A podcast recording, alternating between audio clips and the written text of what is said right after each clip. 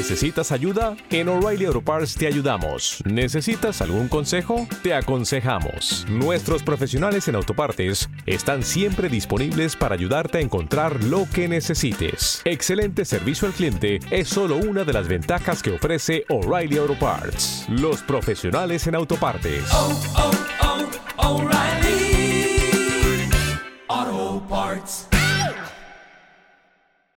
El análisis del día con visión global.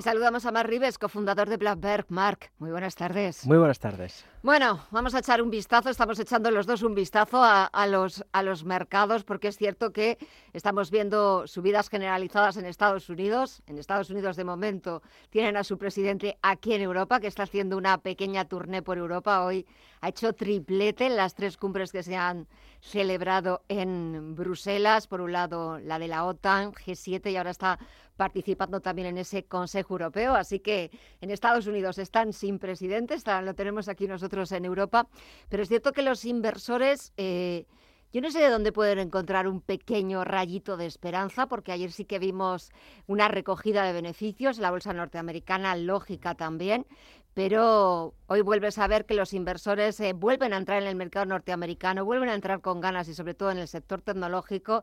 Parece que la guerra, que de momento no hay avances en cuanto a las negociaciones diplomáticas, todo sigue igual, se van a imponer más sanciones contra intereses rusos, pero vuelve la atención a la renta variable y también a la renta fija, donde hemos visto a un tresury americano con una rentabilidad acercarse al 2,4%, que parecía que era para dar el botón rojo de, de alarma, pero parece que después no pasa absolutamente nada. Sí, a veces el mercado reacciona desproporcionadamente y cuando rebota, pues rebota todo, ¿no? Y, no se le da mayor importancia. Hay un aspecto positivo en todo lo que hemos visto, que es la divergencia que vemos en la bolsa americana respecto de la europea. Eso nos da esperanzas de que en Europa podamos ver, a lo mejor no una recuperación en V, que es lo que ahora parece agotarse en el DAX, pero sí una recaída menor, ¿eh? que podamos ver un carpetazo y una recuperación más o menos rápida, porque esa divergencia nos muestra que bueno, que la bolsa, a pesar de que el foco está en Europa, eh, puede aguantar bien de momento eh, la amenaza en la economía global, ¿no? Ese es el punto positivo. El rebote de la tecnología es, en cierto modo, yo creo que es esperado porque había caído un montón. Estamos viendo compañías como Nvidia que están rebotando bien, pero lo encuadraría dentro de un rebote todavía.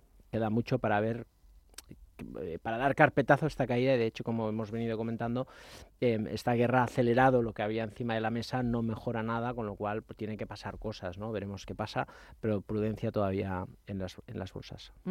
Eh, prudencia en las bolsas, es verdad que, que muchos expertos, muchos eh, analistas recomendáis que de momento hay que mantener la calma, hay que ser prudentes porque pues, el futuro es incierto. Hmm.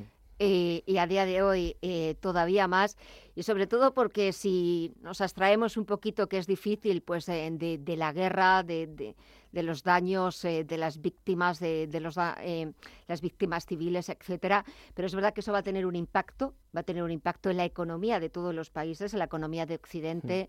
en abril conoceremos las nuevas previsiones de crecimiento del Fondo Monetario Internacional pero hasta el momento nadie se atreve a poner el cascabel al gato o se atreve a decir de cuánto puede ser ese impacto, de cómo el crecimiento de la economía occidental va a empezar a ralentizarse, a añadir la inflación, que es ralentizarse nada, sino que va a ir avanzando mucho más deprisa porque estamos viendo ese repunte de las materias primas. Incluso hemos llegado a oír al presidente de la Reserva Federal esta misma semana, Jerome Powell, decir que si es necesario la Reserva Federal no le va a temblar el pulso de subir de 50 en 50 puntos básicos en lo que queda de año. Sí, realmente es el, problema. Yo creo que la inflación, con todo lo que ha pasado, eh, pues todavía se acelerará más todo, ¿no? Porque es una cuestión de, de, esa dificultad, sobre todo en las materias primas que viene en Rusia y cómo todo eso va a afectar a la cadena de suministros y volveremos a las complicaciones que teníamos el año pasado. Y lógicamente la subida de la inflación va a penalizar a las compañías, así como esa política monetaria. Todo dependerá de, hacia dónde llega la guerra. Y hay voces autorizadas que hablan de que no se puede alargar más de dos, tres semanas por el tema del coste económico, ¿no? que yo creo que es la parte positiva que hemos vivido en estas semanas de ver cómo el mercado capitalista responde a una guerra, no poniendo tanques, sino simplemente estrangulando el flujo de financiación de la misma. ¿no? A partir de ahí iremos viendo. Es cierto que también hemos visto que nuestra economía es capaz de soportar un confinamiento de tres meses en todo el mundo. Veremos cómo acepta esta situación y sobre todo las decisiones. ¿eh? Si los estados van a inyectar dinero, si Europa hará eurobonos o hará algo para... Algo va a pasar y, en función de lo que pase las bolsas van a responder de un modo u otro. En Europa la parte positiva es que las valoraciones no son muy exageradas, con lo cual podemos estar tranquilos y en Estados Unidos ya hemos visto caídas fuertes de muchas compañías, con lo cual vamos a ver, nosotros estamos esperanzados, pero todavía hay que eh, ser comedido porque, como bien dices, no podemos valorar el mm. impacto que va a tener en el crecimiento de la economía, pero seguro que será un impacto importante, que muchas cosas van a cambiar, porque mm. Rusia es un gran exportador de materias primas y eso va a afectar mucho a la oferta y por lo tanto los precios. Entonces la inflación sin duda, no la inflación, la estanflación ya. Es el tema que tenemos que gestionar ahora. Eh, estabas hablando de, esa crisis y es cierto que de las materias primas y sobre todo también pues de, eh, otras materias relacionadas con lo que exportaba eh, Rusia, granos, semillas, etcétera, etcétera.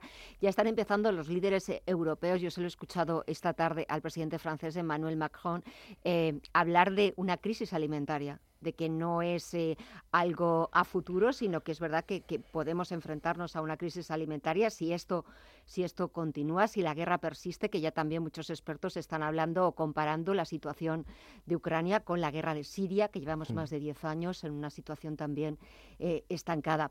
Claro, en este escenario, como en todas partes, siempre hay ganadores y perdedores y los ganadores son compañías relacionadas con eh, las energías, materias primas. ¿Qué tal está mm. yendo a SolarEdge, por cierto? que también me acuerdo que es una de vuestras favoritas. Sí, tenemos, la verdad es que tenemos una posición importante en, en, la transición ecológica, no solo en energía solar, ¿eh? en trenes, ACS, generación de energía y tal, porque al final es el futuro, yo creo que es el gran sector, ya había una gran determinación para salvar el mundo pues a 2030 o por ahí, pero ahora no solamente eso, necesitamos también ser independientes a nivel europeo de la dependencia energética de países que pueden ser hostiles. ¿no? Y, yo creo que, eso va a acelerar la inversión no solo pública sino privada y la energía solar sin duda es la que está mejorando mucho en eficiencia. Es más fácil llenar los edificios de placas solares que no de molinos de viento. ¿no? Mm. Y la energía solar yo creo que va a ser uno de los elementos de futuro. ¿no? Entonces, bueno, los precios son caros, pero después de corregir un 60-70%, con el crecimiento que hay en los próximos años va a ser una macro tendencia, ¿no? Así lo entendemos en Blackbird, pero también las gestoras con las que hemos hablado van a invertir fuerte en el sector y es un sector que tenemos que estar claramente. Vale, y otro sector más, otro apunte más, ¿cuál? Mira, la defensa. No sé, claro.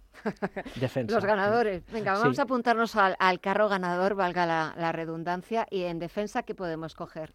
Hay una empresa italiana que está ya ganando contratos en, en Estados Unidos que se llama Leonardo, Ah, Nosotros es la posición que hemos tomado. Nos va a costar, ¿eh? porque ya el calentón subió mucho los precios y no hay que ir detrás de los precios. Pero otra compañía muy buena que hace aviones se llama Dassault Aviation. Es una compañía. esa no la conocía yo. Pues esa está muy bien, ha ah. subido, se ha comportado muy bien, hace tiene una tecnología muy pionera. Y si queremos los Eurofighters, es mejor que Airbus ir a BAE Systems, que es sin duda la gran compañía de defensa de Europa, cotiza en el mercado de Londres.